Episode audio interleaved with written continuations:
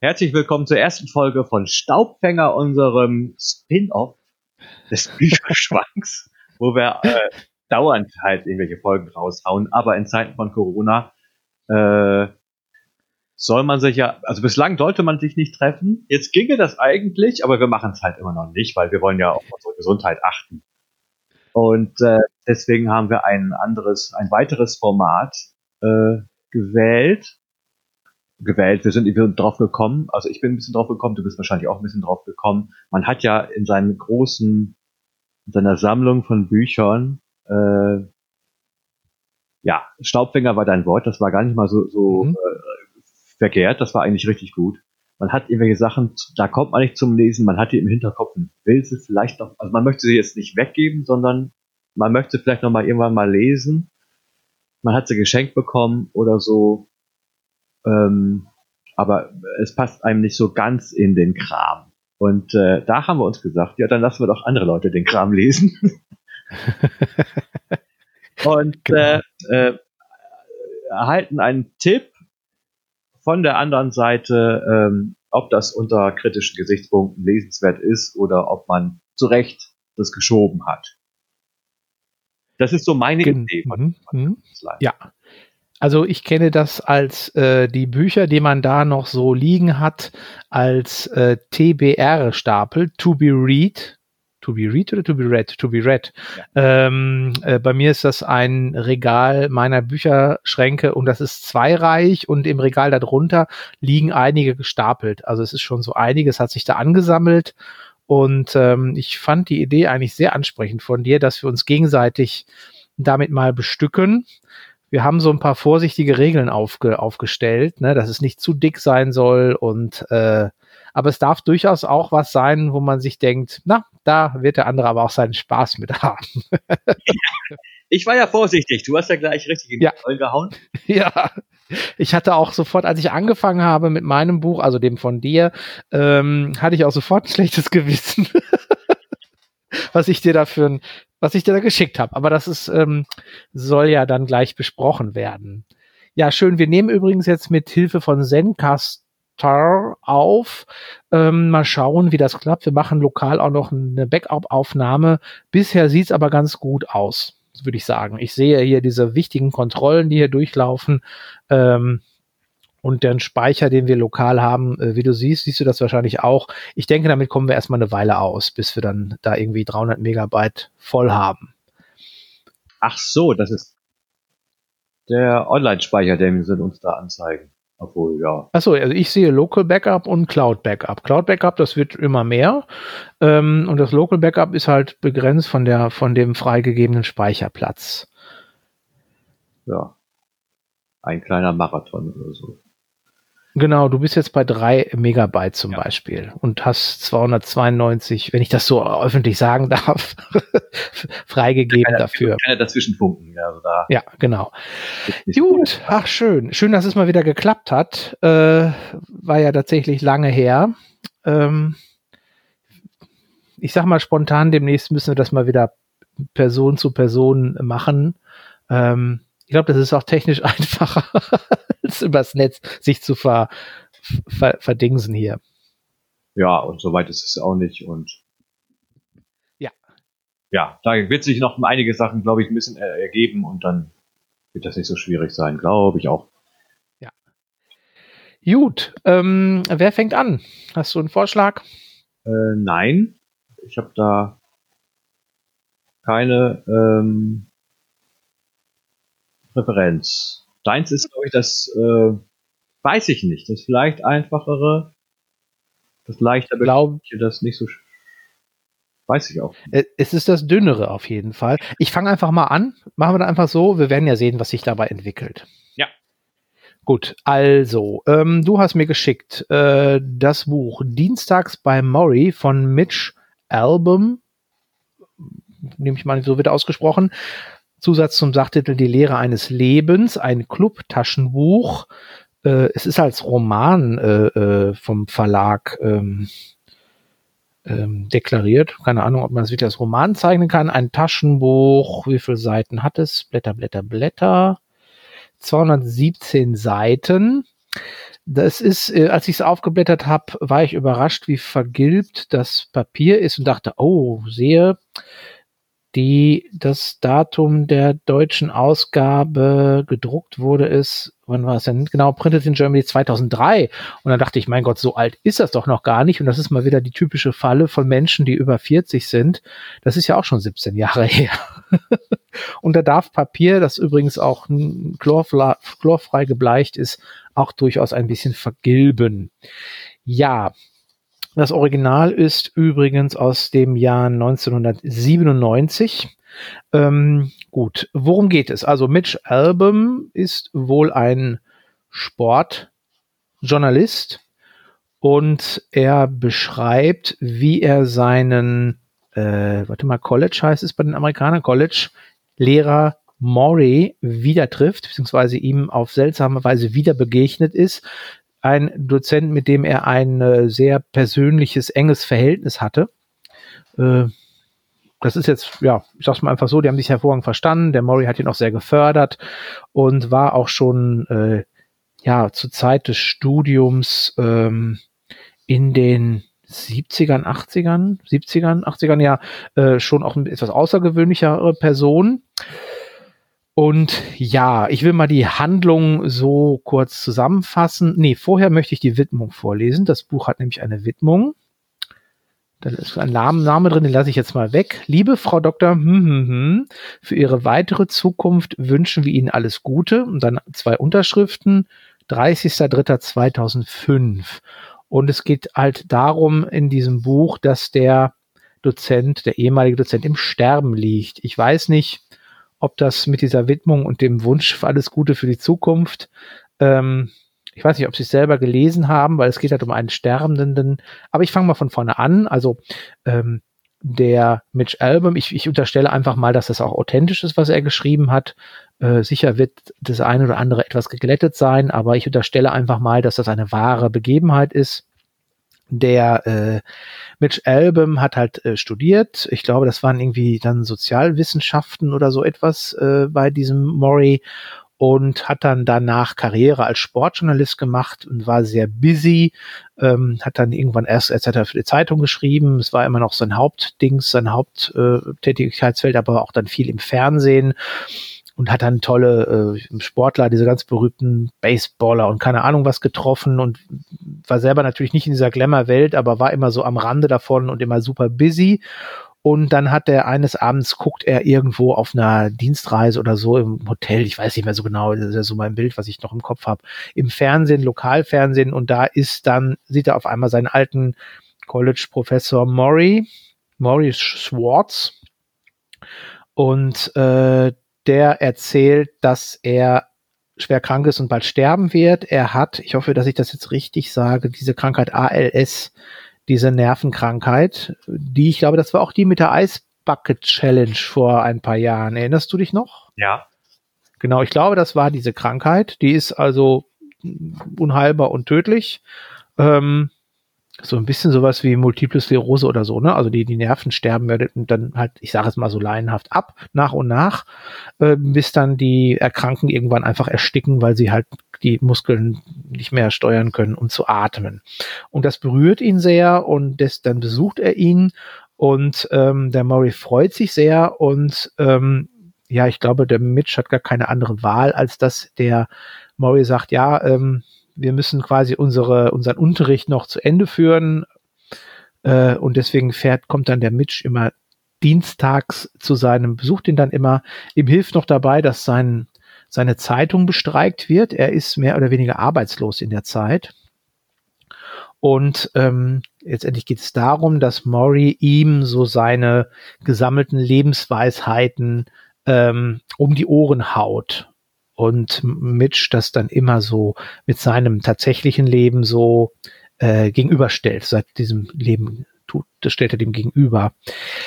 Ja, und dadurch, dass es halt von einem Sterbenden kommt und dass man pro Dienstag immer mitbekommt, wie viel schwächer er wird, ich glaube, es wird nicht jeder Dienstag beschrieben, aber halt über mehrere Monate, ähm, ja, bekommt das eine gewisse Gravität. Äh, inhaltlich ist es, also ich habe es relativ zügig durchgelesen. Gut, 217 Seiten ist nicht viel. Es ist recht flott geschrieben.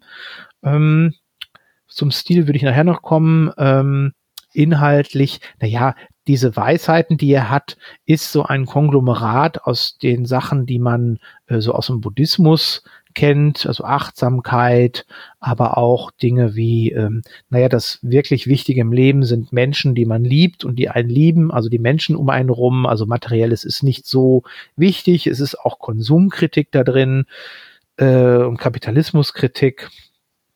Und äh, es wird aber auch offen angesprochen, das finde ich übrigens mal so ganz gut. Es wird nicht behauptet, das hätte dieser Murray sich einfach so jetzt so ausgedacht, sondern äh, es wird ganz klar gesagt, er hat einfach in den Religionen und Ideologien und Lebensanschauungen, die er so kennengelernt hat, äh, ich glaube, er ist auch Psychologe, ähm, hat er sich einfach überall bedient und hat sich dann so seine Lebensphilosophie zusammen ähm, geglaubt, zusammengesucht.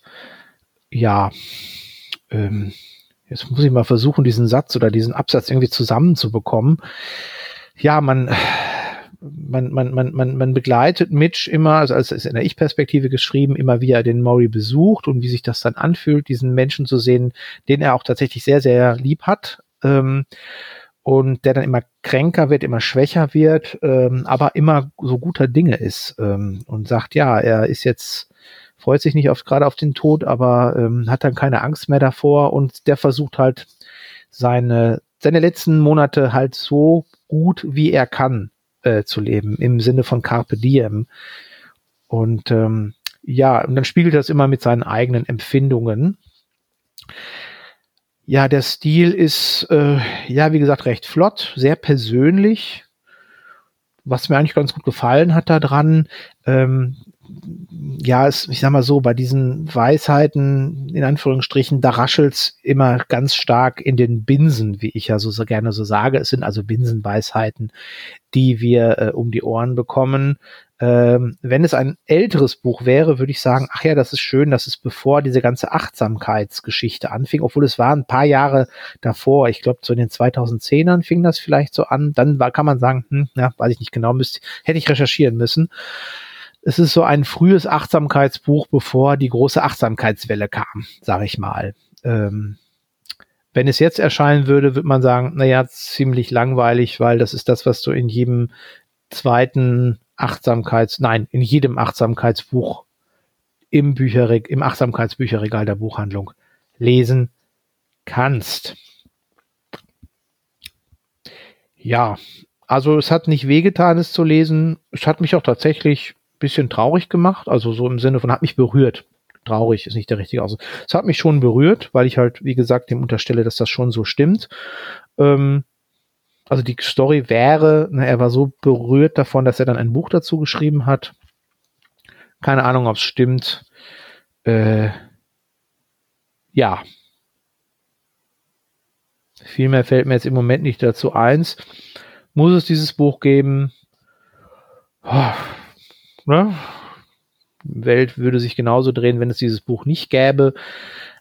Aber wenn man vielleicht jemandem hier also ein Buch in die Hand drückt und um ihm so ein kleines bisschen ähm, diese, ich nenne das jetzt mal einfach Achtsamkeitsgeschichte oder Lebensweisheit, so dieses, ne, sei bei dir und tu Dinge, die wirklich wichtig sind und ich renne nicht dem, dem Konsum und den Karrieren hinterher, äh, kümmere dich um die Menschen, die dir wichtig sind und solche Geschichten, ähm, wenn man so etwas jemandem nahelegen will, um ihm nicht gleich so ein Standard-Achtsamkeitsbuch oder Lebenshilfebuch in die Hand zu drücken, dann wäre das durchaus vielleicht geeignet.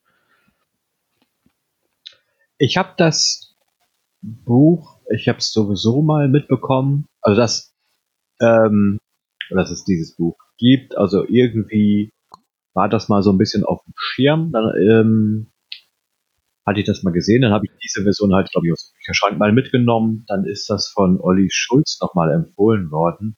Und da fing es schon an sozusagen, ähm, dass man dachte, hm, also der überschwänglich meinte, das wäre jetzt aber ganz toll. Und dann dachte ich, naja, Literaturtipps von Olli Schulz, da kriegt das Ganze schon so ein so, hm, und dann war ich halt, äh, weil das bei mir gerade nicht auf dem Schirm lag, aber darum. Und das habe ich halt also ein klassisches von wegen gibt man jetzt nicht sofort weiter. Ich habe auch noch die englische Ausgabe und eventuell mache ich mich auch noch an die englische Ausgabe. Bei der deutschen habe ich zwischendurch mal irgendwie mittig äh, aufgeschlagen, reingelesen und dachte, naja, das ist jetzt doch ein bisschen seicht und wenn das jetzt so die Quintessenz an dieser Stelle sein soll, äh, ist das ja. gerade dringlich. Ja, also äh, kurzen Einschub, wenn du mir den erlaubst. Also sprachlich ist das jetzt überhaupt nicht in irgendeiner Form äh, was, was, wo man sagen könnte, sagen müsste, oh, das möchte man gerne gelesen haben, das ist äh, einfach so flott runtererzählt. Ne? Da ist jetzt nichts Besonderes, da ist mir nichts aufgefallen, was, was Besonderes wäre. Ne? Also, ja. Warum hast du es geschafft, durchzulesen? Ja, es war ja dann schon flott geschrieben. Ne? Also dann, man, man ist quasi in dieser Hand, also nicht quasi, man ist in dieser Handlung drin und äh, ja, ich glaube, was mich durch die Geschichte getragen hat, ist wirklich dieses Liebe, dieses beschriebene, liebevolle Verhältnis der beiden zueinander. Ich glaube, das war das, was mich dazu gebracht hat oder mich durch den Text gebracht hat. Also die, die großen äh, Weisheiten waren es nicht. Äh, ich will das jetzt gar nicht so kleinreden. Also wenn man, wenn tatsächlich ein Mensch schafft, danach zu leben, ist das eine ziemlich coole Sache. Ich glaube, das ist so ein bisschen das Hauptproblem bei diesen Weisheiten. Äh, man nickt ab und zu so ja, ja, so ist es halt, ne? Also, ja, stimmt. Konsum ist nicht alles. Äh, und äh, Karriere und was auch immer oder wie man in einer Beziehung und was wichtig ist an der Beziehung mit anderen Menschen und so. Ähm, ja, ne? Oder was ist, und natürlich, wenn man das dann so mitverfolgt, in Anführungsstrichen natürlich, wie dann jemand immer schwächer wird, immer schwächer wird, immer weniger kann. Es geht dann auch um das Thema, wie zum Beispiel, ja, sich nicht mehr selber den Po aus, also aufs Klo gehen zu können und sich den Hintern ausputzen zu, nicht mehr zu können, ne? sondern dass das jemand anderes macht und dass das halt äh, auch eine Frage der persönlichen Würde ist und ähm, Maury passt sich dann irgendwann an. Das ist dann soweit. Also dieses, die Akzeptanz, ne, was ja auch bei der Achtsamkeit immer dabei ist und beim, beim Buddhismus und so, ist auch ein ganz wichtiges Thema, das halt zu akzeptieren, was man nicht ändern kann. Ähm, also, ja, um es nochmal, ich habe wieder wahrscheinlich zu, ein bisschen zu viele Worte jetzt gemacht. Also im Prinzip diese persönliche Beziehung zwischen den beiden äh, war das, äh, war, war das, was mich weiter durch den Text gezogen hat. Ja. Und ist das also, tragisch an diesem Buch etwas, äh, was gewollt eingebaut ist oder äh, ist das literarisch gut verarbeitet? Also, äh, also mit, wenn du mit, Liter wenn du mit literarisch gut verarbeitet meinst, als Sprache, ist das, das irgendwas, dass es etwas Besonderes ist oder ist es eher als Szene, als Szene, äh, szenisch beschrieben, weil einfach dieses ja, dieses persönliche Verhältnis, also man sieht, es ist schon sehr aus der äh, Verfasserperspektive sehr persönlich, ne? Wie sehr sie sich näher, noch näher kommen. Geht auch um Körperlichkeit und so. Das fand ich eigentlich ganz, doch ganz gut, dass das so, ne? Also dann, dass sie sich auch mal einen Kuss geben oder dass, äh, ja, der Mensch dann irgendwann auch mal weint. Das, was er sich natürlich immer verboten hat als ganzer Kerl ja, das hat mich so durch den Text äh, gebracht. Und das ist im Prinzip, ich glaube aber schon, äh, du hast, ich glaube, du, was, worauf du vielleicht ein bisschen anspielen wolltest, ich glaube schon, dass diese ganze Geschichte, also die Geschichte mit dem, also wir verfolgen jemanden, wie er da stirbt, dazu dient, um diesen Botschaften halt die entsprechende Gravitas, äh, Würde äh, zu geben. Ich glaube ich schon. Ich meine, der Typ ist Journalist, der weiß, weiß wahrscheinlich, was er tut. Ist vom Stil her, glaube ich, typisch für, einen für einen amerikanischen Journalisten. Also das meine ich auch gar nicht abwertend oder so, einfach nur, ist typisch. Ne? So, so stelle ich mir ein Buch vor, äh, was ein amerikanischer Journalist schreibt.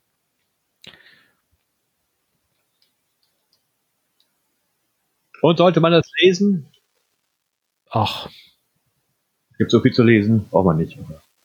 Also wenn ich daran denke, was es noch alles zu lesen gibt, dann nicht du kennst mich, ich bin ja immer ein bisschen, bin ja immer gnädig, ne? Ich bin ja immer. ich denke, es kann seine Berechtigung haben für Menschen, die das halt äh, so über eine, über eine, über eine Geschichte gerne äh, näher gebracht bekommen, die in meiner Meinung, also meiner Ansicht nach ja auch durchaus richtigen Dinge, ne, wie, wie, was so wichtig ist im Leben.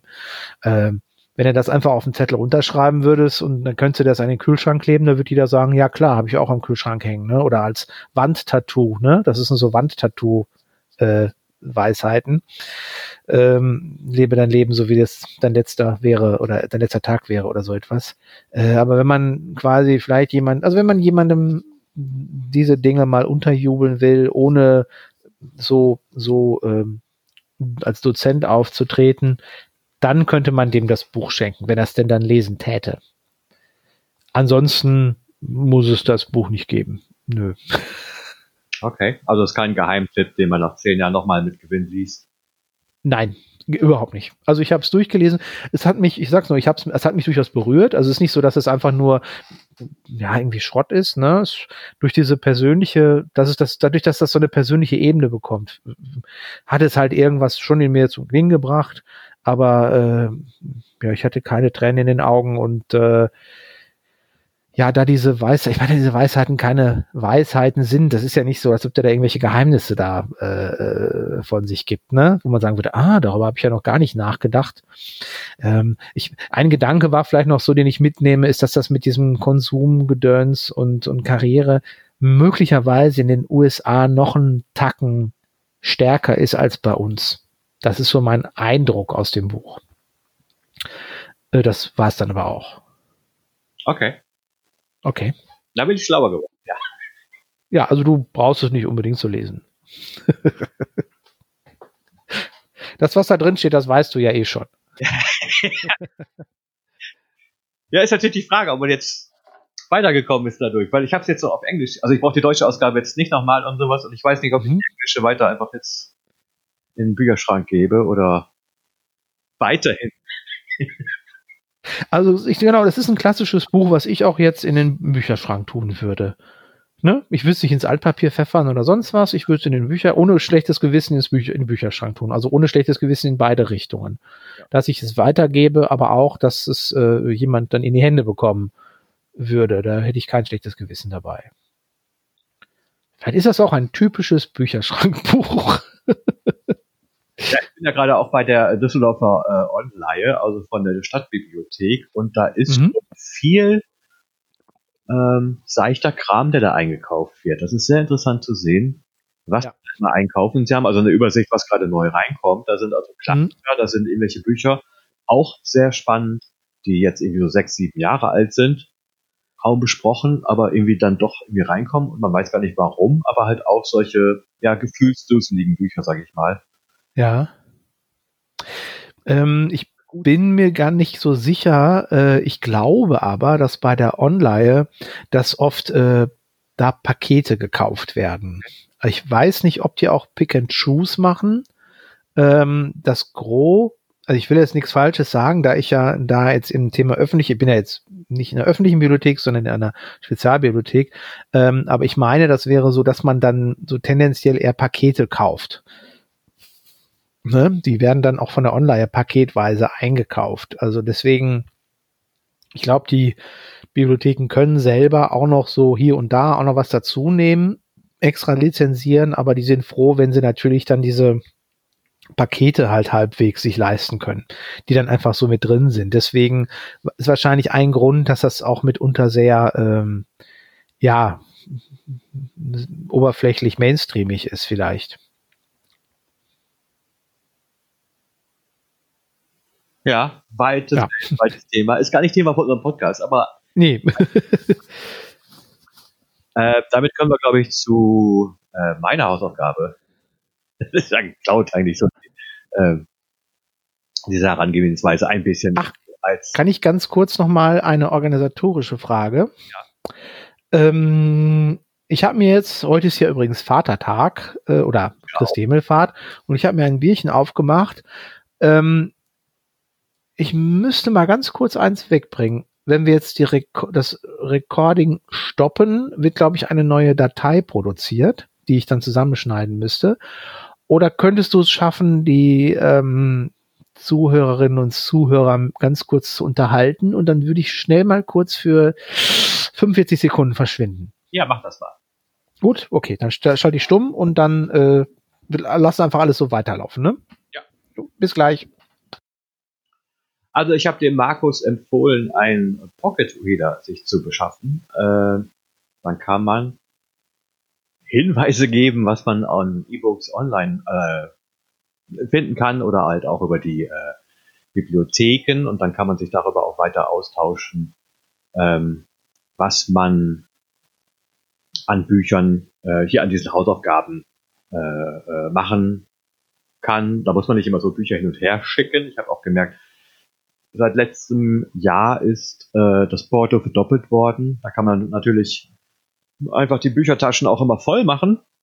Äh, und äh, äh, ich war aber auch schon irritiert, ist jetzt nicht so die Welt, aber es war, glaube ich, zwei Euro kostet, glaube ich, das Verschicken von einem Buch. Und das ist einfach ein kleines Missverhältnis. Teilweise kriegt man diese Bücher halt für lau oder halt in Cash und raus in Düsseldorf für 1,50 Euro. Also das Porto kostet mehr als der Gegenstand. Das finde ich schon ein bisschen merkwürdig. Da bin ich so Sohn meiner Mutter und sage, hey, da können wir doch einfach E-Books lesen. Und da werden wir gleich auch wieder drüber reden. Und ich höre, er ist schon wieder da. Da bin ich, ja. So. Ja, okay. Ja, hat, Leg los. äh, noch zum Organisatorisch. Äh, ich weiß nicht, ob du das nebenbei hinkriegst oder sowas. Wir könnten auch während des Podcasts die nächste Hausaufgabe sozusagen uns geben. Äh, falls Ja. du schon was auf dem Schirm hast. Ich hätte was auf dem Schirm. Ist natürlich die Frage, wie man so den, den Überraschungseffekt hinkriegen könnte oder eben nicht. Ähm, ich, ich würde, Und ich weiß, ah, das, das, wenn wir das vorher, wenn wir das in der Zukunft, können wir das mal machen, da müsste ich mir ähm, das nämlich vorher, ich würde das lieber in Ruhe mir aussuchen, weil ich hatte noch kein, mir keine Gedanken darüber gemacht, was ich dir als nächstes ja zuführe. Ähm, und jetzt so auf die Schnelle das Bücherregal durchzuwühlen, nee, wäre, glaube ich, auch nicht so gut. Das können wir aber gerne beim nächsten Mal machen. Wobei andererseits der Überraschungseffekt auch schon schön war. Ne? Also man bekommt ein Päckchen und denkt sich, huch, was ist das denn? ja, ähm, ich könnte aber, würde aber vielleicht vorschlagen, dass wir, wenn noch Zeit ist, nachher wir eine kleine Rubrik äh, machen. Äh, was liest du denn sonst so gerade? Wo man mal kurz darüber spricht. Aber jetzt würde ich gerne wissen, äh, mit was du dich jetzt befasst hast. ich habe mich befasst mit Jörg Kastner, äh, Jörg Kastners Thorak oder die Rückkehr des Germanen. Ein historischer Roman, was immer das jetzt genau heißt. Ähm, bekommen habe, dachte ich, ja, genau so. Genau so. Das ist natürlich, also habe ich natürlich auch äh, mir denken können und sowas dachte von wegen, da wir eigentlich abgemacht haben, 200 bis 250 Seiten. Ja, ich habe aber geschrieben, ich habe dir geschrieben, du musst es aber nicht zu Ende lesen. Habe es auch nicht zu Ende gelesen. Und das ist Ah, immer ein, ähm, ja, wenn man ein bisschen äh, äh, Literat wie heißt denn das? Also ähm, an der Literatur hängt oder sowas, ist es ja eigentlich so ein Unding. Eigentlich liest man ja die Sachen zu Ende. So viel Respekt bringt man ja eigentlich mit. Ähm, Mache ich auch bei den meisten Büchern. Also äh, bevor ich, also manchmal ist es so schlimm, dass ich halt bei einem Buch nicht weiterkomme und insgesamt das Lesen gerade verlangsame, aufhöre. Das ist auch wieder schlimm. Dann sollte man vielleicht doch besser sagen, also für den Moment machen wir es nicht. Und äh, wir haben aber zumindest auch gesagt, dass wir das uns gegenseitig erlauben, bei diesem Podcast die Sachen nicht komplett durchzulesen. Ähm, dieser Roman ist 580 Seiten lang. wie weit bist du gekommen? Ich habe Ungefähr. 150 Seiten Ja gut, immerhin. Gelesen und das Ding ist, äh, dann weiß man eigentlich, wie der Hase läuft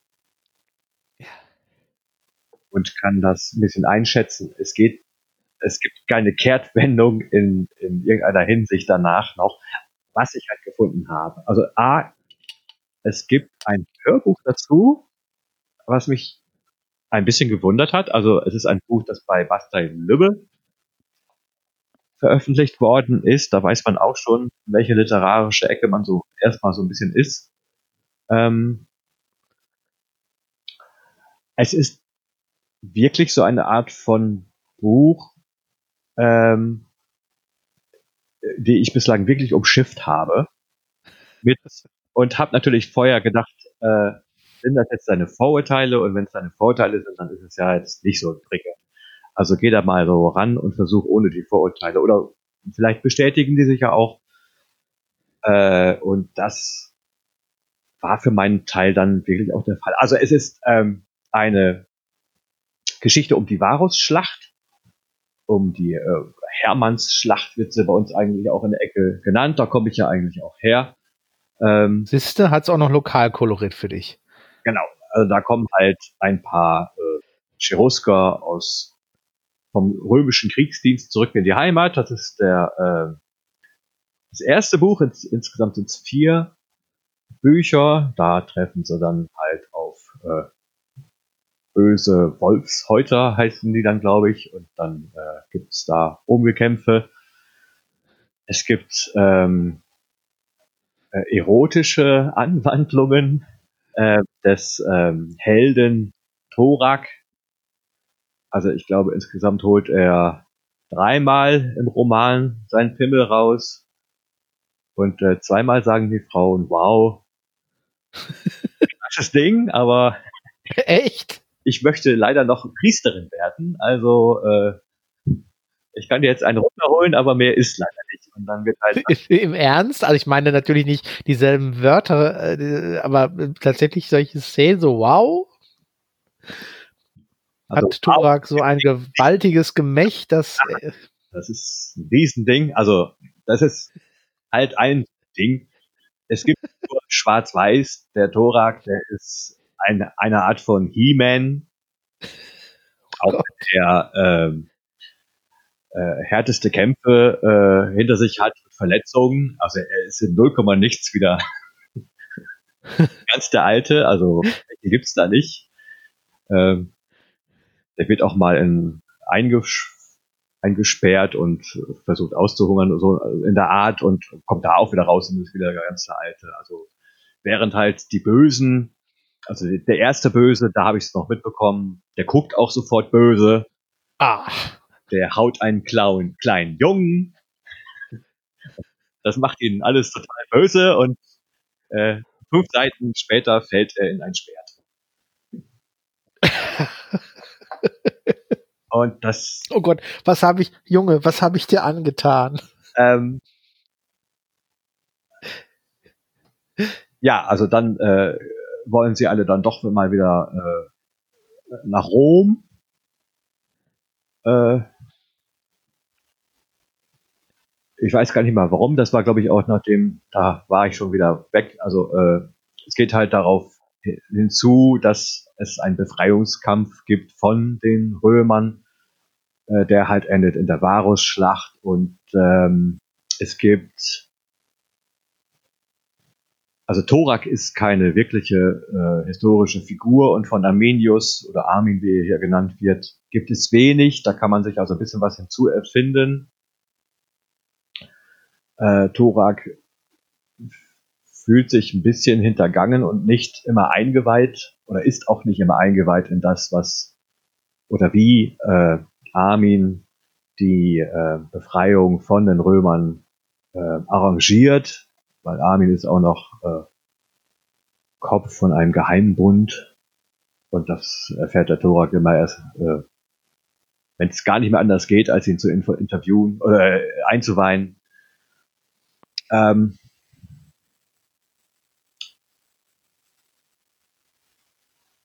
Und äh, ja, das Schluss ist wohl so, dass halt ähm, diese Auseinandersetzung noch nicht äh, das letzte ist in dieser ganzen Geschichte. Da wird es weitergehen. Und wenn ich das richtig verstanden habe, gibt es weitere zwölf Bücher. Ach du meine Güte. In dieser Reihe. Ähm, was, also ich ziehe mir den Schuh an, wenn man meint, dass das ein wesentlich besseres äh, Buch ist, wenn man es gesamt liest, kann das sein, weil ich habe es nicht ganz gelesen. Es fall, fällt früh auf, ähm, dass so lateinische Bezeichnungen nicht passen ähm, von der Grammatik her, ähm, dass die Sprache sehr seicht ist. Also es ist nicht zu doof, aber es, man hat auch nicht das Gefühl, es ist wirklich so passend ähm, was die Geschichte angeht. Dann sind, sind wie gesagt, Schwarz-Weiß Malereien, äh, die Guten, die Bösen. Äh, also keinerlei Ambivalenz, weil in den ersten 150 Seiten müsste doch, äh, wenn es sowas gäbe wie Ambivalenz von Figuren, die ja dann doch schon mal aufgetaucht sein, oder? Aber gar nichts? Was meinst du mit Ambivalenz? Naja, wie zum Beispiel, ähm, ja, der ist eigentlich ein guter, aber das, was er macht, ist jetzt eigentlich dann irgendwie moralisch betrachtet doch nicht so gut. Also diese, ja, ne, dass ja Menschen äh, halt nicht immer so, halt nicht so schwarz-weiß-mäßig sind. Also das wird nicht durchbrochen. Oder dass man zum Beispiel einen Bösen hat, in Anführungsstrichen, aber ja schon vielleicht mal seine Motivation nachempfinden könnte. Das meine ich mit Ambivalenz von Charakteren. Da geht das nicht hin. Also es gibt ah. viel Handlung, aber es, äh, die Figurenzeichnung, darum geht es nicht. Mhm. Also außer dass du da einen Helden hast, der, mit dem du durch diese Geschichte reitest. Mhm. Ähm,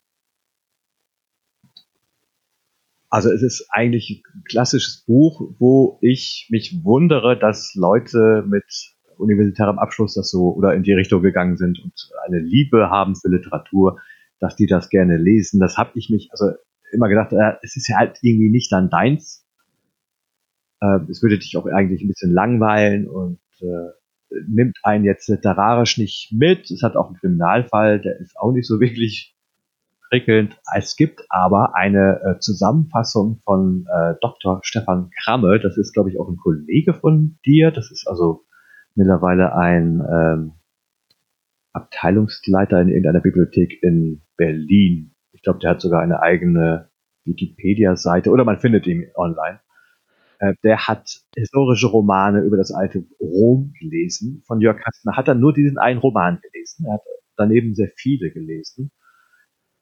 Ähm, und ich bin durchaus beeindruckt, wie genau er die Handlung wiedergibt. und wie genau man als studierter Mensch dem dann folgt, um im Nachhinein zu sagen, äh, ich glaube, das Beste, was er über diesen Roman sagt, äh, das ist ein besserer Roman, als man sie aus der äh, Kaisers- und der Nazi-Zeit kennt. Ah, okay. Ja, wenn man es mit sowas vergleicht, äh, also da ist eine gewisse Fallhöhe drin, würde ich mal sagen.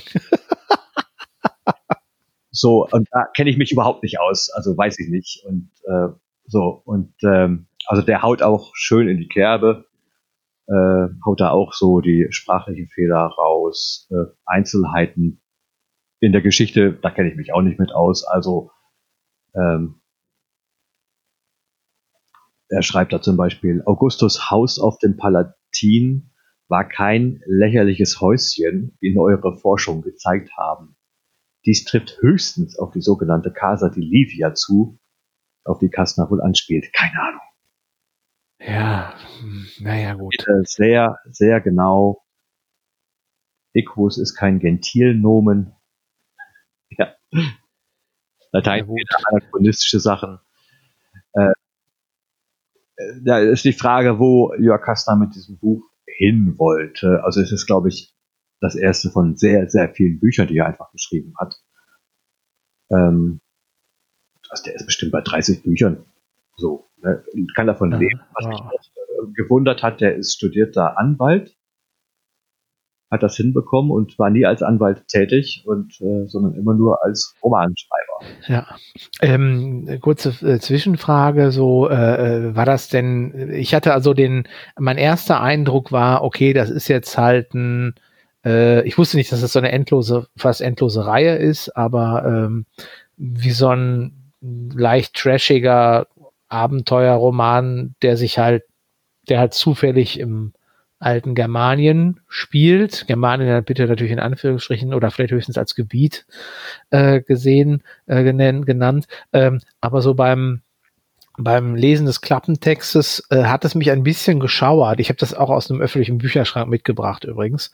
Und da ich mich ja für historische oder ich ja historische Romane grundsätzlich erstmal äh, interessant finde, habe ich es mitgenommen. Aber ich hatte so ein bisschen, mich schaudert es so ganz leicht, weil ich so den Verdacht hatte, dass das da auch so ein bisschen Germanen tümeln könnte da drin. Äh, oder hat sich mein Verdacht dann bestätigt so?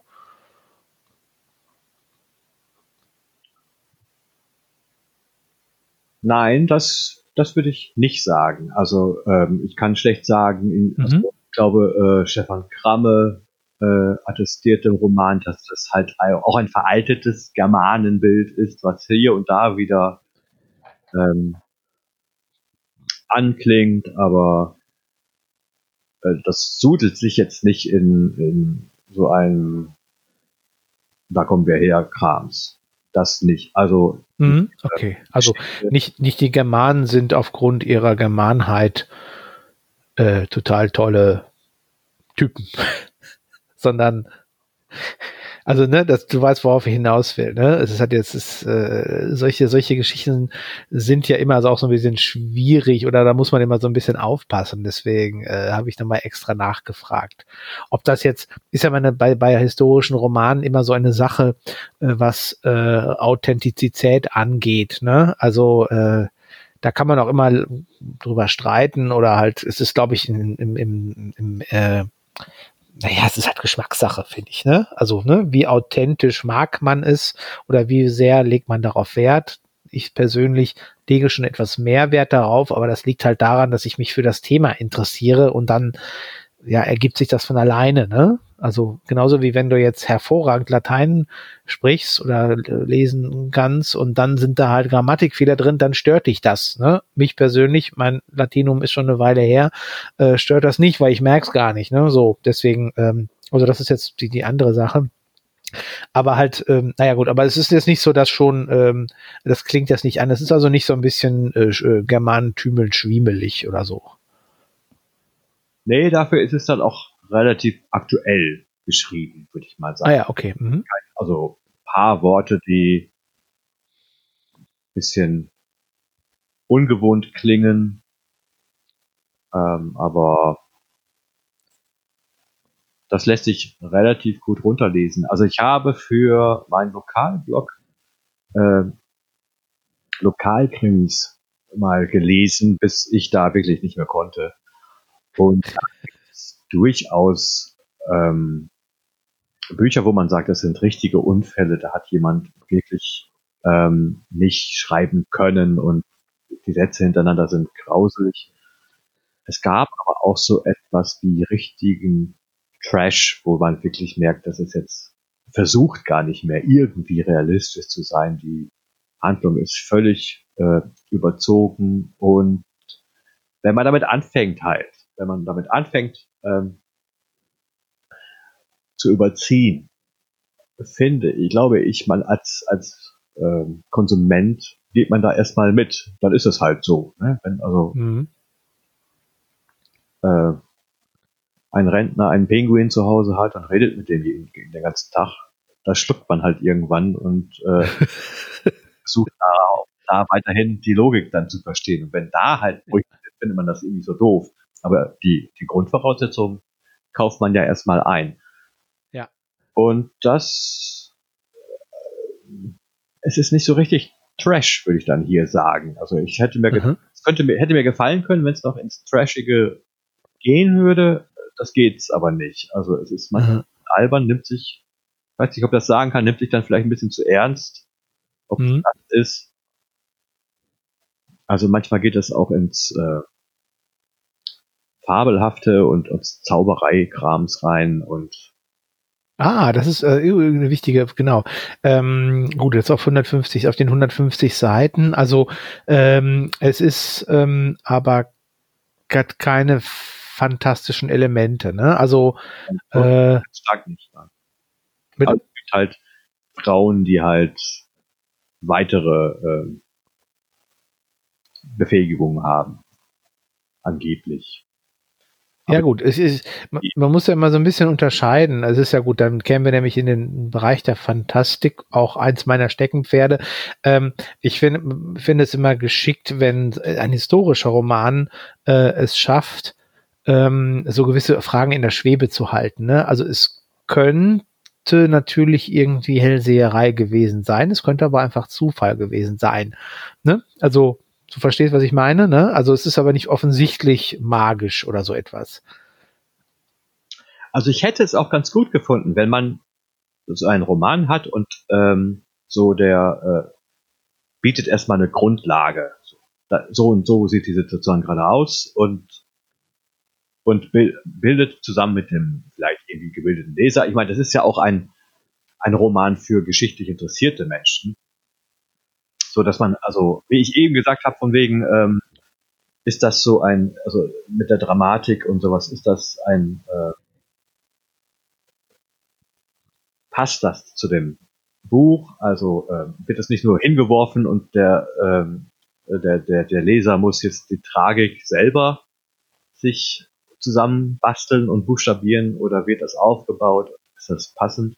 Und genauso hätte ich hier es für reizvoll gehalten, wenn äh, so eine gewisse Grundlage hat, was dann eine Einordnung erstmal, bevor es irgendwie losgeht und äh, das passiert hier nicht. Dafür wird sie sich trotz 540 Seiten keine Zeit genommen zu sagen, so sieht die Welt da gerade aus zum Zeitpunkt, in dem diese Handlung jetzt äh, geschieht. Äh, da wäre ja wirklich bei 540 Seiten eigentlich wirklich Achso, du meinst mit Einordnung so kurz erklären, äh, was ist das denn eigentlich hier für eine Situation? Wo ja. sind wir gerade? Oder ja. so. Mhm. Stattdessen wirst du direkt reingeschmissen. Äh, Begriffe werden dann auch nicht erklärt. Also was Edelinge jetzt genau sind, weiß ich nicht.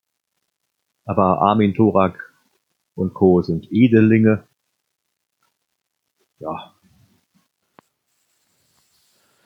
Einen Anhang gibt es auch nicht. Ein was?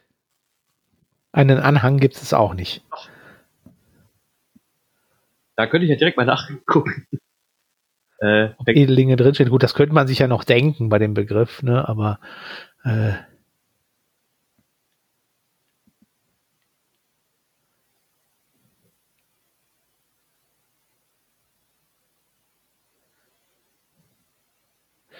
Ja, Edeling ja. muss man sich dann, hm?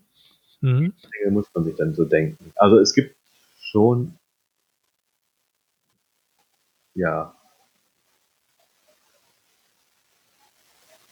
Albis ist die Elbe, ja das. Ein bisschen gibt es ein Glossar, aber ich habe nicht verstanden, warum das einerseits so wichtig ist, ein Glossar zu haben und andererseits es ist doch sehr oberflächlich. Ich finde, das passt irgendwie so nicht, aber wenn Leute, also, es ist wahrscheinlich auch eine Ecke, da gibt es nicht so viel Romane drüber.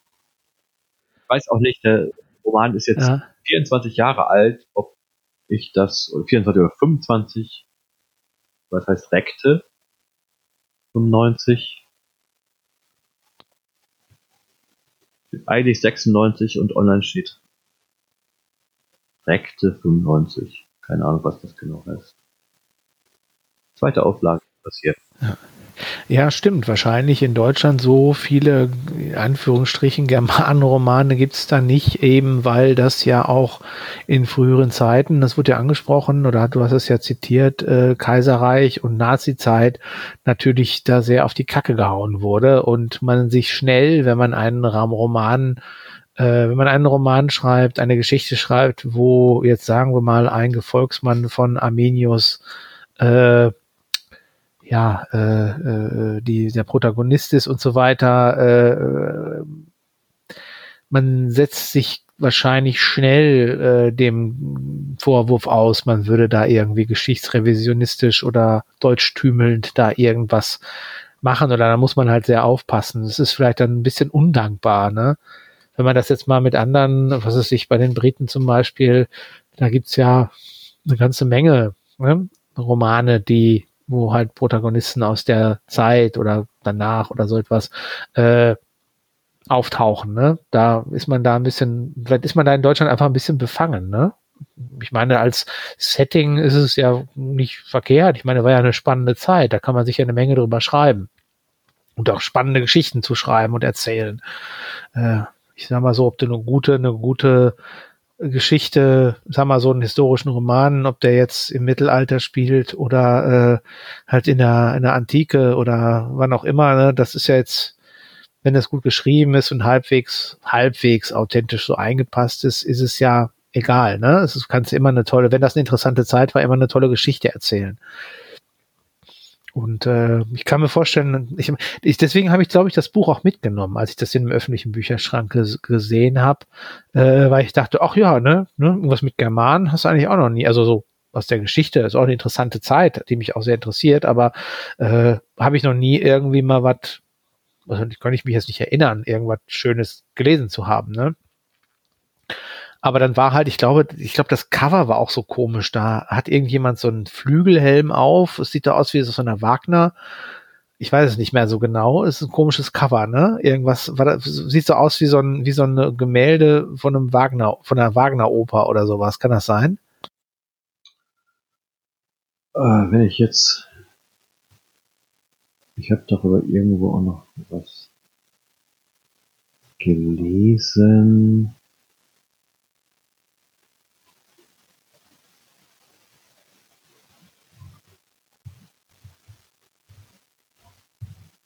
Krieg's aber gerade nicht hin. Also ich ja, ist es. Ähm, irgendwo stand was dazu und ich weiß nicht, ob das im Buch war oder auf der Kritikseite. Auf der Kritikseite finde ich es nicht. Das kann auch sein, dass es irgendwie bei Amazon stand. Nee, ich krieg's gerade nicht hin. Also ja, das ähm, wird irgendwo beschrieben, was für eine, ein Bild mhm. ist, wobei es was ein Umschlagsbild sozusagen, das meinst du, und es gibt noch ein kleineres Bild, was da drauf ist.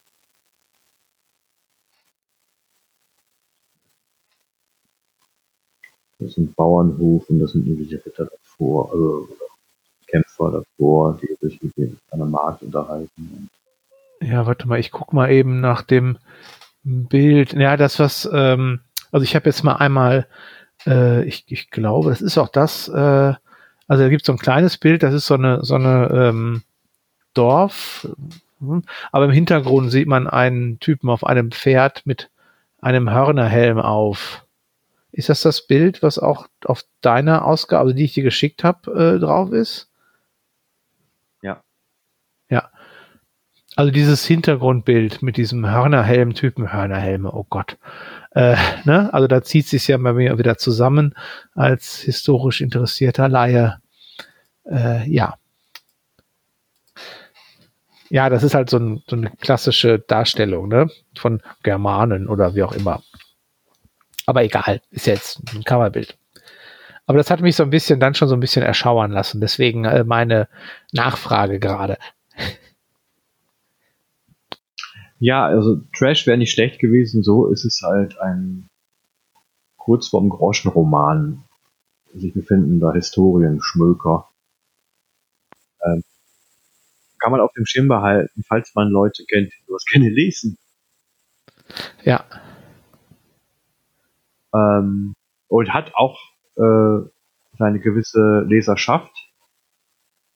Also das gibt es als äh, E-Book, das gibt es auch als äh, Hörbuch. Das habe ich mir auch, da habe ich auch reingehört und äh, das wird äh, ja so höhepunktslos vorgelesen, wie ich das auch gelesen habe. Es ist gar nicht schlecht. so passiert das und dann passiert das und dann reiten sie halt weiter. Der eine ist ja. böse und ja, dann, also warum halt das alles dann sich immer so wendet, das ist auch nicht immer so klar. Mhm. Aber ja, das, also das ist halt auch nicht mhm. wichtig. Also manche Leute wollen halt nur, dass da irgendwas passiert und dass man halt immer zur Varusschlacht kommt. Dann ist man dahin gelangt hat dazu was gelesen und ein bisschen Quatsch halt. Ja, also ähm, was meinst du? Ähm, ja, muss es dieses Buch, äh, sollte es dieses Buch geben? Hat es seine Berechtigung? Hat es irgendwas, hat es bei dir irgendwas ausgelöst? Ich frage schon ganz vorsichtig. Es hat mich so bestätigt, dass ich sowas nicht lesen möchte eigentlich. Also ich, ich würde sowas nicht aus dem Bücherschrank mitnehmen und ähm, ich finde jetzt die, die Richtung nicht mehr ganz so schlimm wie vorher. Ähm, weiß gar nicht, was ich erwartet habe. So schlimm fand ich es dann nicht, aber ich fand es halt belanglos. Mhm. Also, verstehe. Dabei und äh, wundert mich auch, dass also ganz einfache Rechtschreibfehler nach 24 Jahren da nicht irgendwie mal äh, korrigiert werden. Also auch E-Book-Version sind die gleichen Fehler immer noch drin. So. Ja. Okay. Ja, sowas hatte ich letztens auch, da habe ich mich auch gewundert. Aber gut, ähm, Korrektoren gibt es ja äh, in Verlagen, deutschen Verlagen, glaube ich, kaum noch äh, richtige Korrektoren. Äh, ein bisschen traurig. Ähm, also ich ja. kann den Link verlinken. Äh, also wer mit meiner Rezension hier nicht zufrieden ist, der kann äh, ist-rom.de sich angucken. Da findet man eine äh, ausführliche Wertschätzung von Stefan Kramme, der halt auch sagt, ich glaube, unter welchen Umständen man das durchaus auch lesen kann.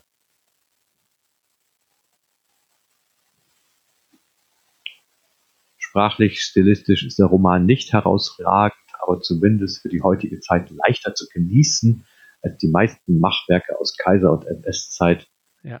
Die auch zu einer sprachlichen Überhöhung der Germanen neigen. Ja, vielleicht ist es ja auch einfach so ein, äh, ich nenne das jetzt mal Abenteuerroman-Ding, ne? Also äh, wo durchaus äh, äh, der geschätzte Kollege äh, ne, mal einfach mal, manchmal gibt's ja so ähm, nicht nur bei Büchern, natürlich auch bei Serien, Filmen und was auch immer, so diesen No-Brainer, ne, wo man einfach sich zurücklehnt und äh, mal einfach sich unterhalten lässt. Ob man jetzt einen Thriller liest, der einfach dann irgendwie auf Spannung gedrechselt ist, äh, ne, der sprachlich nichts Besonderes ist, die ja auch manchmal mehr oder weniger, naja, fast schon industriell runtergeschrieben werden, äh, die vielleicht dann, was diesen Bereich angeht, handwerklich ganz gut sind. Ne? Also ne, jetzt nicht im Sinne von äh, sprachlich gut und es bringt dann irgendwie weiter oder berührt einen wirklich, sondern einfach nur reine Unterhaltung, so wie äh, sich halt einfach mal so eine Folge von irgendeiner Serie anzugucken, äh, ist es sowas ist es das ja vielleicht auch, ne? Dadurch hat es dann ja auch vielleicht auch seine Berechtigung, ne? So wie, schließe ich jetzt aus deinen Erläuterungen. Ja, ich habe die Wanderhure und sowas auch nicht gelesen und äh, ich hatte ja. ja. ich hätte halt gedacht, man hätte sich ein bisschen Mühe geben können jetzt noch intensiver mit dem mit dem Buch. Ich habe ja auch mal ein kleines Büchlein geschrieben und sowas und das war halt immer nervige Arbeit. Es war ja eigentlich nur für mich selber so, aber man hat das Ding dann selber fünfmal Korrektur gelesen, andere haben es Korrektur gelesen und das ist schon sehr nervig und man möchte aber eigentlich irgendwann da auch die meisten Schnitzer wirklich raushaben und sowas und das ist offensichtlich bei diesem Roman jetzt nicht so passiert. Ja, ja, das kenne ich jetzt. Ich schreibe ja auch an meinem Büchlein äh, äh, und das ist äh, bei mir ist es beim Schreiben sogar schon so, ne, dass ich dann ständig ständig zweifle, ne, ständige Zweifel. Oh Gott, das ist jetzt der größte Scheiß. Ist das jetzt zu pathetisch oder ist es zu banal oder wie auch immer, ne? Also ist es zu viel davon, zu wenig davon? Also äh, mich, mich tatsächlich lähmt es ja sogar mehr, äh, als dass ich, ne? also es lähmt mich sogar zu viel. Also ein, ein Freund, der auch schreibt, der sagt immer, nein, einfach weiterschreiben, weiterschreiben. Das, den Rest machst du später, ne? Aber ich, es ist für mich immer eine große Hürde, mich dann da quasi ran, äh, mich da daran zu trauen, äh, wieder weiterzumachen und mir den, so den Mut aufzubringen. Ich muss mich mal regelrecht selber überreden, äh, zu sagen, jetzt schreib einfach. Und wenn das Kacke ist, das kannst du immer noch ändern. Aber ich hatte immer so gleich den Eindruck, so, äh, oder die, die Befürchtung, ich fabriziere den größten Scheiß, ne? So, äh, ja. Aber gut, darum geht es ja jetzt ja eigentlich gar nicht.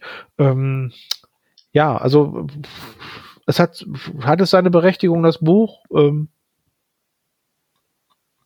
Also ich habe auch bei Amazon bei äh, geneigten Lesern gehört, dass sie gesagt haben, also nach den Büchern wieder deutlich besser. Also nach Thorak wird Jörg deutlich besser als Autor.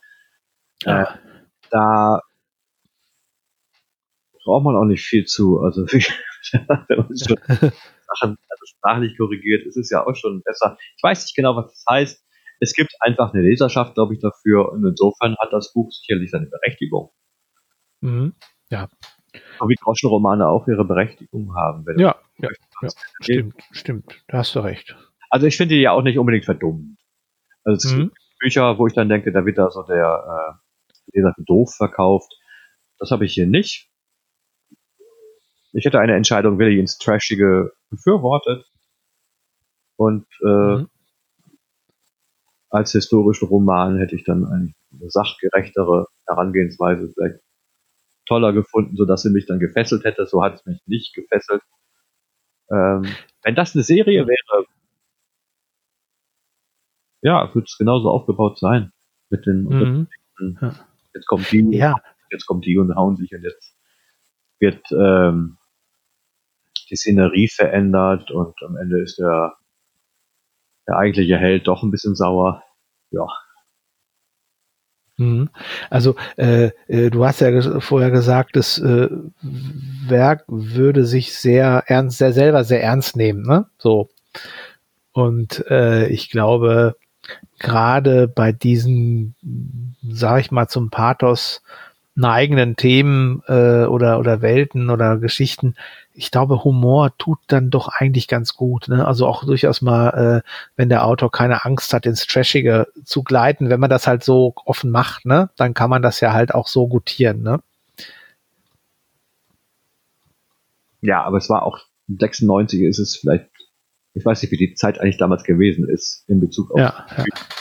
Ich glaube, der hat einfach mal ja, stimmt. geschrieben und weiß, vielleicht auch nicht der Plan, dass das jetzt äh, die berufliche Karriere wird. ja, stimmt. Und er darf sich ja auch weiterentwickeln, ne? Ist ja, darf man als Autor ja. Aber ich lese keine zwölf weitere Bücher über Thorak jetzt. das finde ich ja. nicht so wahr. Also, aber ich weiß jetzt auch nicht, wie Leute drauf sind, die halt solche Serien unheimlich lesen. Ich habe ja manchmal das Gefühl, oder kleiner Einschub, also eine Folge irgendwem zu widmen, finde ich irgendwie so ein bisschen blöd. Aber ähm, ich habe an meinen verstorbenen Kumpel, gerade verstorbenen Kumpel, halt bei solchen Büchern auch gedacht. Ich habe auch von dem noch geschenkte Bücher, die halt auch eigentlich bei ihm immer auf Halde gegangen sind. Also ich habe kein einziges Buch direkt von äh, ihm, was er mir empfohlen hat oder was ich mir gemerkt habe, was er liest, äh, so direkt gelesen. Ähm, aber ich habe es auch nie weggegeben der mhm. äh, ist auch äh, studierter VWLer gewesen, mit, also hatte Mathematik im, im Leistungskurs, war aber auch an Deutsch interessiert und so. Also Literatur war ihm nicht so fremd, hat aber dann auch sehr viel Trash gelesen und hat auch die ganzen Drachen-Monster-Stories, die seine Töchter dann gelesen haben. Ähm, da hätte ich auch was, was ich dir da drüber schieben würde, was ich dann manchmal nicht weiß, ob du es schon kennst oder nicht. Ähm, deswegen werde ich mich da, glaube ich, für eins mal entscheiden und dann kannst du ja zurückmelden, ah, kenne ich schon. Mhm. Ähm, oder das ist Teil des Spiels, das weiß ich ja auch nicht. Ob man irgendwie so äh, Joker setzen muss, wenn man ein, ein Buch nicht zu Ende liest. Aber wir sollten es nicht zu kompliziert gestalten, glaube ich. Also ich glaube, so einfach weg äh, ist es ganz gut. Ähm, man könnte, ich meine, wenn ich dir jetzt zum Beispiel ein Buch äh, schicke oder, oder vorschlage und du kennst es schon, kannst du ja trotzdem was zu erzählen. Also das heißt ja nicht, dass du das dann, ja, also vielleicht wäre es ganz gut, wenn du noch mal reinguckst, ne? So, aber äh, wäre kein Hinderungsgrund, darüber zu sprechen. Nö, und das ist ja heute auch eigentlich ein kleines Format sein. Wir sind bei einer Stunde vier. Ja.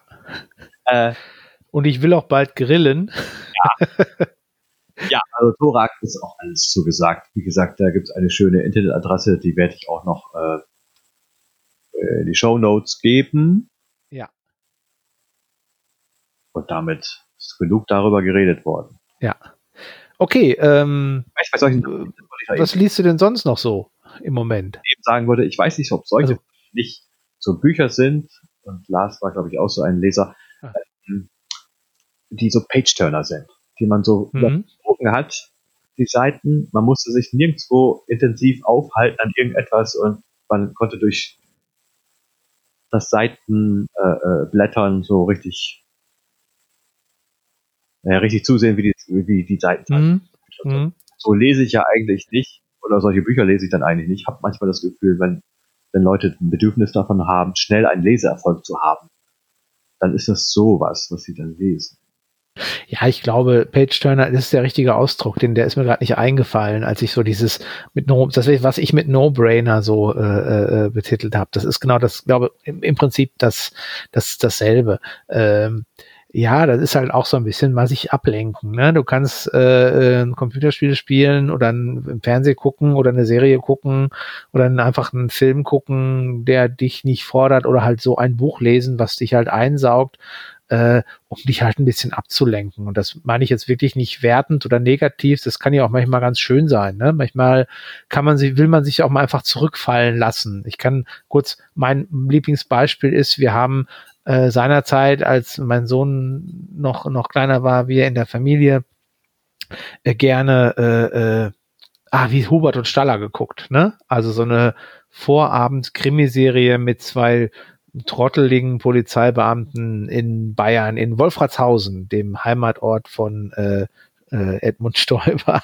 Ähm, und das war halt auch irgendwie, das war, das, jede Folge war gleich, es war alles gleich strukturiert, es war äh, eigentlich passierte immer dasselbe, immer die, die Charaktere haben sich nicht verändert, aber eben das war für uns dann eine schöne Sache. Da hat man eine halbe Stunde gehabt, man konnte sich zurücklehnen, das Gehirn ausschalten. Wir haben immer noch drüber gelacht, wenn die beiden sich dann halt total trottelig äh, verhalten haben, dann natürlich irgendwelche Running Gags entstehen natürlich immer dann, wenn sie halt irgendjemandem sagen müssen, wer, dass, dass ein Angehöriger ermordet wurde. Es wurde fast immer jemand ermordet. Äh, und dann, dann streiten die sich drum, wer es denn jetzt sagen muss. Und der, der es sagt, der sagt es immer so, die verhauen das immer total. Also sagen immer so ein völlig, mir fällt jetzt leider kein Beispiel, ein, aber irgendwas total Unpassendes, ne? Versuchen irgendwie so einen Witz draus zu machen. Also, aber das war halt für uns eine, eine schöne Sache. Ach, eine Folge Hubert und Stelle, ah, da gucken wir uns jetzt zusammen an. Ne? Halbe Stunde, dreiviertel Stunde, irgendwie sowas, ne? Und das war halt so zurücklehnen, Gehirn ausschalten, bisschen lachen, das war auch irgendwie immer nett. Und ich glaube, das ist so dieser Effekt, den man bei so einem Page-Turner auch haben will. Man will sich ablenken, äh, was weiß ich, da kriegst du eine Zugfahrt mit, ne, durch, wenn er halt so einen spannenden Thriller liest, ne, wo du halt immer weiter blätterst, was passiert als nächstes, was passiert als nächstes. Mhm. Ja. Manchmal hat man da auch einfach nicht den Kopf für. Ja.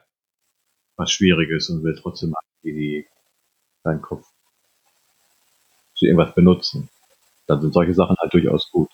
Aber halt, ja, wenn du mit dem falschen, äh, mit den falschen Vorgaben da rangehst, dann kannst du sowas natürlich immer äh, kaputt rezensieren. Also wenn man das als Ja. Literatur nimmt, daran wird es scheitern. Ja, toll. Ist vielleicht so einfach nicht gemeint. Ja, was liest du im Moment? Muss auch nicht. Ja, Oder ähm, soll ich erstmal was? Du kannst anfangen. Du hast ja gerade, dann wechseln wir von Buch zu Buch. Dann bist du wieder dran. Ja, gut. Okay. Ähm, es passt so ein bisschen. Ich lese einen historischen Roman und zwar von Andrei Sapkowski, ähm, die Narrenturm-Trilogie. Da bin ich im dritten Band jetzt, dem dritten und letzten. Ja, Trilogie, klar. Äh, der Name sagt es schon, dritten und letzten Band Lux Perpetua, also ewiges Licht.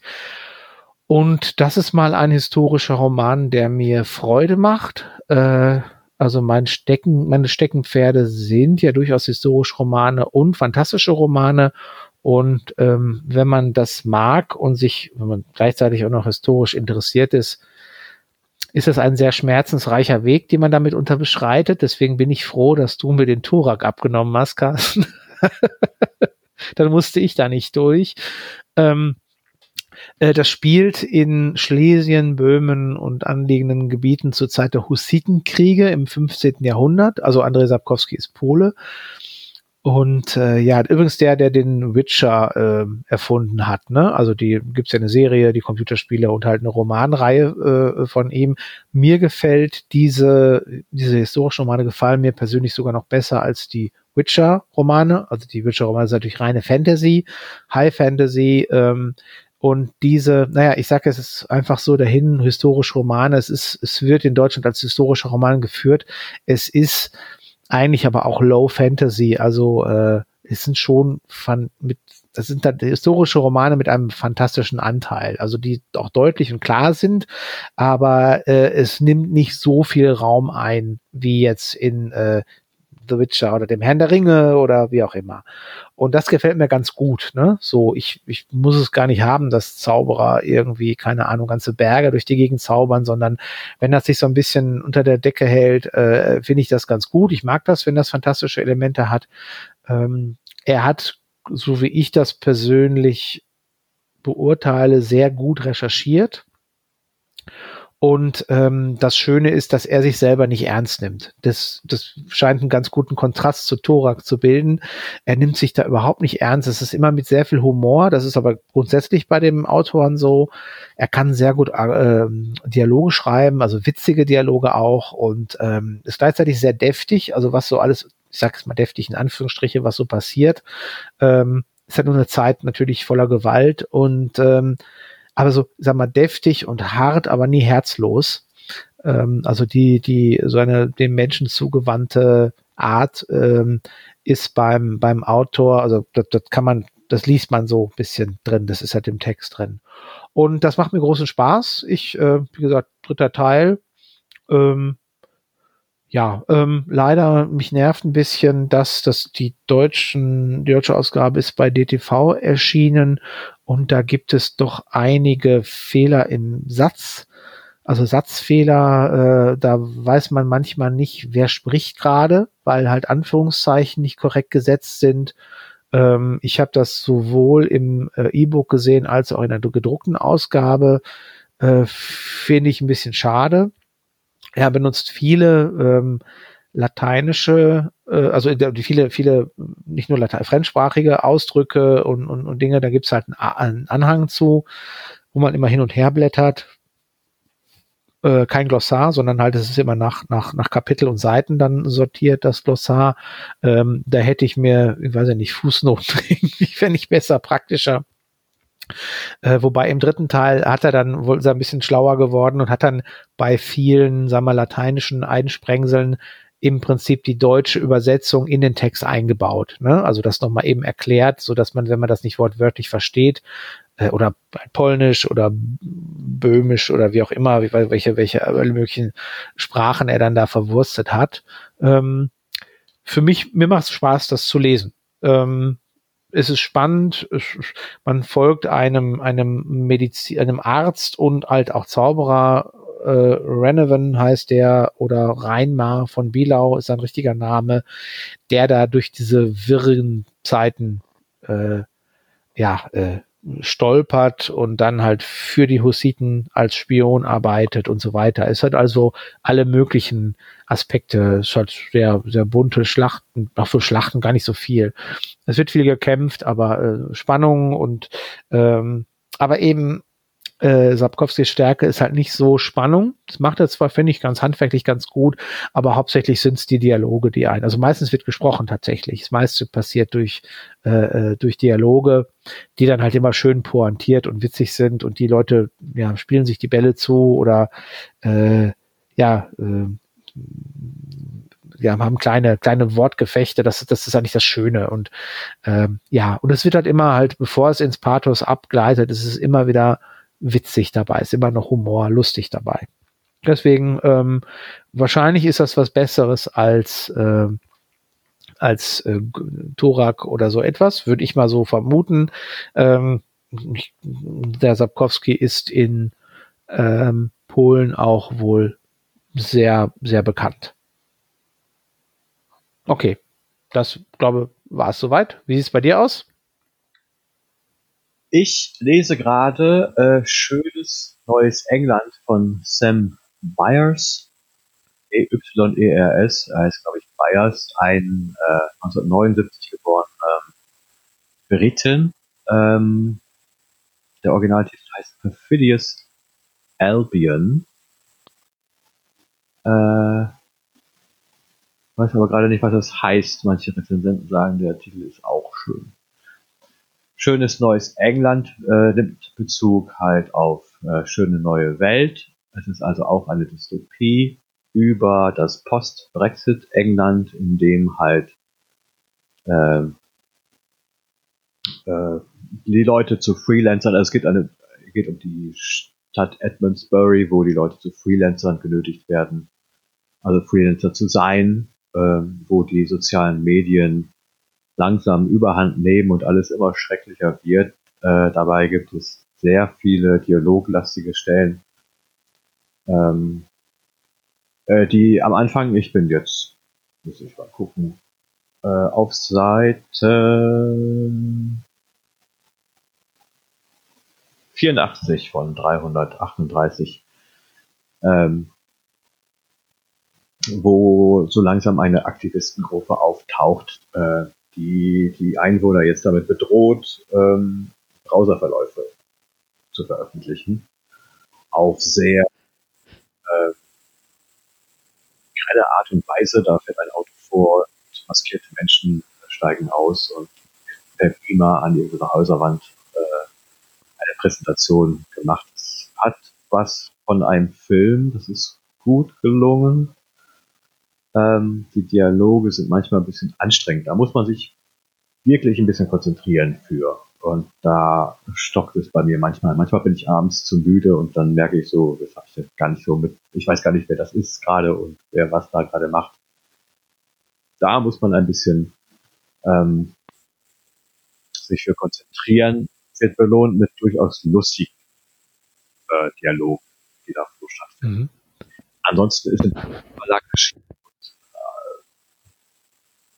Äh, ich bin, glaube ich, über die Online darüber gestolpert weiß nicht mehr ganz genau. Ich glaube schon. Also über dieses Suchen in so Tauschbörsen oder äh, ja, Tauschbörsen, ähm, Bibliotheken kommt man manchmal ähm, über solche Bücher, die ansonsten einem nicht über den Weg gelaufen wären. Ist aber schön, weil es aktuell ist. Also jetzt mit Corona wird in England die Situation natürlich noch bisschen schlimmer, anders. Aber das ist ein so ein schlimmes Bild, wie die Zukunft mal aussehen könnte. Das macht bislang durchaus Spaß. Es könnte sein, dass es immer zu anstrengend wird und dann wäre es kein Tipp mehr. Bislang geht's. Ähm, hört sich so ein bisschen an wie äh, so in England, was dann halt dieses äh, neoliberale, äh, ja, die neoliberale Ideologie ähm, halt auf die Spitze getrieben hat. Ne? So hört sich das an was ja von den Brexiteers ja auch durchaus, glaube ich, so ein bisschen den immer unterstellt wird, ne? Dem Johnson so. Kann das sein? In England ist gerade auch kritisch, was so denn dagegen halten kann, gegen so eine Verschlimmerung, Verschlimmbesserung der Gesellschaft. Hm. Ja. Und ja, äh, Empfehlung, weil es hört sich jetzt für mich durchaus interessant an. Also das Thema hat mich jetzt äh, angesprochen. Würdest du es mir empfehlen, dass ich auch reingucke? Ja. Manchmal macht es Mühe, sich so ein bisschen zurechtzufinden. Also es ist nicht auf einfach gebürstet. Mhm. Der äh, Schriftsteller Creative Writing studiert hat. Aha. Und das ist eigentlich so auch die Ecke, wo ich sage, solche Bücher lese ich nicht. Also studiert haben. Das ist meist irgendwie so, so komisch konzipiert, dass man irgendwann merkt, womit man jetzt gerade gefüttert werden soll und da hat man jetzt so keinen Bock drauf. Das ist hier durch die Dialoge mhm. sehr schön aufgepeppt. Die Szene, wo die Aktivistengruppe ankommt, ja, das kann man sich sehr gut vorstellen in so einem Film, aber das macht da nichts aus, solange man ähm, woanders ein bisschen gefordert wird, ist das bislang noch ganz okay. Eine bunte Ausgabe sind 509 Seiten. Muss man sich überlegen. Mhm. Gut, also fällt mir ein, also mit dem, mit dem konzentriert Lesen, das äh, passiert mir bei jetzt bei meinem aktuellen Buch oder bei der Reihe auch, weil es, äh, also was mir neben dem, also nach dem, neben dem, dem Anhang, den es gibt, eigentlich noch fehlt, wäre ein Namensregister, weil man es halt mit vielen äh, slawischen Namen zu tun hat, ne? Also böhmischen, schlesischen und polnischen Namen, äh, viele deutsche Namen natürlich auch. Die Deutschen sind ja auch da schon da rumgehüpft. Ähm, und man dann irgendwann nicht mehr genau weiß, ob das jetzt Slotkan Bratkovic oder Bruschkusch Bečkovic äh, war und da sind viele äh, Zs mit irgendwelchen Strichen durch und äh, was auch immer. Ähm, also er kriegt es immer noch so hin, man kann das zur Not überlesen und kriegt dann noch mal kurz erklärt, wer wer was ist. Also ich musste selten zurückspringen beim beim E-Book-Reader, um äh, um noch mal zu gucken, wer war das denn noch mal. Ab und zu passiert das. Äh, ich finde, das ist auch etwas, was, was einen guten Autor ausmacht. Äh, das ist auch bei, was, was, was George R. R. Martin in Game of Thrones auch eigentlich ganz gut gemacht hat, oder Lied von Eis und Feuer heißt die Buchreihe. Wenn du dann mal gerade nicht weißt, welche Familie das ist, ne, weil der eine kommt aus der Familie mit dem Wappen, da kann ich, da habe ich mal gesagt, einfach weiterlesen. Das wird dann, wenn es wichtig wird, wird's erklärt, ne? Du musst dir den ganzen Scheiß nicht merken, ne? Weil da gibt's ja zig, also das ist mehr als in der Serie sogar. Ähm, ja, ist auch vielleicht etwas, woran man als Autor denken sollte, dass man, dass die Leute sich das ja alle auch gar nicht merken können. Ne? Ist das denn eine Weiterempfehlung von dir oder? Äh, der Sapkowski, ja, also schon. Also wenn man historische Romane mag, dann äh, auf jeden Fall. Ist das auch das Einstiegswerk oder gibt es da einen Klassiker? Ja, gute Frage. Also ähm, er ist ja eher Fantasy-Autor und da ist es ja eher diese The Witcher-Reihe. Das ist halt die Frage, ob man lieber historische Romane liest oder mehr klassische Fantasy-Romane. Ähm, also High Fantasy, ne? Mit Elfen und Zwergen und Drachen und so ein Kram und dem, die Hexe halt, The Witcher. Äh, wenn man das lieber mag, klar, dann würde ich natürlich den, den, den, äh, ah, das Schwert der Vorsehung ist es, glaube ich. Es gibt nämlich einen Kurzgeschichtenband. Die habe ich tatsächlich auch als erstes gelesen. Ich google mal eben ganz kurz äh, äh, parallel, weil das eine Kurzgeschichtensammlung ist. Und äh, da, äh, Schwert der Vorsehung. Äh, äh Vorgeschichte, genau. Das ist, glaube ich, die, glaube ich zumindest. Ist egal. Auf jeden Fall gibt es ein, ich meine, das wäre es, äh, eine, eine, sonst ist es ja eine Romanreihe. Es gibt auch ein oder zwei Kurzgeschichtenbände und die sind eigentlich sehr leicht. Ist so ein bisschen, hat schon was Westernhaftes, wie er als Lonesome Rider, äh, als eigentlicher, eigentlich als Anti-Held da immer durch von einer Geschichte zur anderen äh, äh, kommt, der Gerald von Riva. Und eigentlich ist er ja total, äh, ich habe mit euch alle nichts zu tun und mir ist alles scheißegal. Und letztendlich stellt sich natürlich immer raus, dass er ja doch ein guter ist und der, er hat ein Herz und so weiter. Ähm, kommt auch drauf an, was man möchte. Also ich habe jetzt die, die Gerald von Riva Romane und Bücher von Sapkowski gelesen und jetzt die, ähm, die, diese Narrenturm-Triologie ja, äh, es kommt darauf an, was man mag. Ne? Also es, die Narrenturm-Geschichten sind Bücher, die halt jemandem eher gefallen, der mehr äh, historische Romane mag. Es ist auch Fantasy, ne? es ist halt fantastisch auch. Wobei das Fantastische sich halt, wie gesagt, im Hintergrund hält oder nicht so oft, nicht so ganz deutlich auftaucht, auftritt. Äh, und das andere ist halt klassische High Fantasy, ne? Das ist halt Geschmackssache. Mhm was mich beim, okay, da sind wir beim bei The Witcher, ich glaube, das wäre ein Thema mal für ein anderes, für einen anderen, einen anderen Podcast. Ja. Ja, schön. Ich würde mal sagen, damit sind wir, glaube ich, durch. Ja. Ähm, wir schicken uns dann gegenseitig was zu. Ja. Und ähm, hm? Ja, wenn wir gleich auf Stopp drücken, äh, dauert es, glaube ich, einen Moment, weil dann Zencaster die lokale Aufnahme hochlädt. Das äh, Cloud Backup ist ja, glaube ich, nur das, so wie wir uns hören. Aber das Lokale ist, glaube ich, die Qualität, in der lokal aufgenommen wurde, die wahrscheinlich besser ist. Deswegen müssen wir dann ein Momentchen, also wir machen auf Stopp und dann bitte den Browserfenster offen lassen weil er lädt dann was hoch. Und ähm, ja, ich würde dann mal schauen, dass ich in den Morgen vielleicht, heute glaube ich nicht mehr, äh, das zusammenschnippel Und dann schicke ich dir dann einen, das mal, lege ich es dir in die Dropbox. Da können wir nachher noch besprechen, wenn wir die Aufnahme beendet haben. ja, okay. Gut, dann, es war mir ein Fest, hat Spaß gemacht. Vielen Dank für das Gespräch. Ja. Und dann äh, freue ich mich auf die nächste Episode. Bis dann. Vielleicht dann auch mal wieder persönlich. Ja, okay, dann drücke ich mal auf Stopp. Recording, ne? Okay. Zup.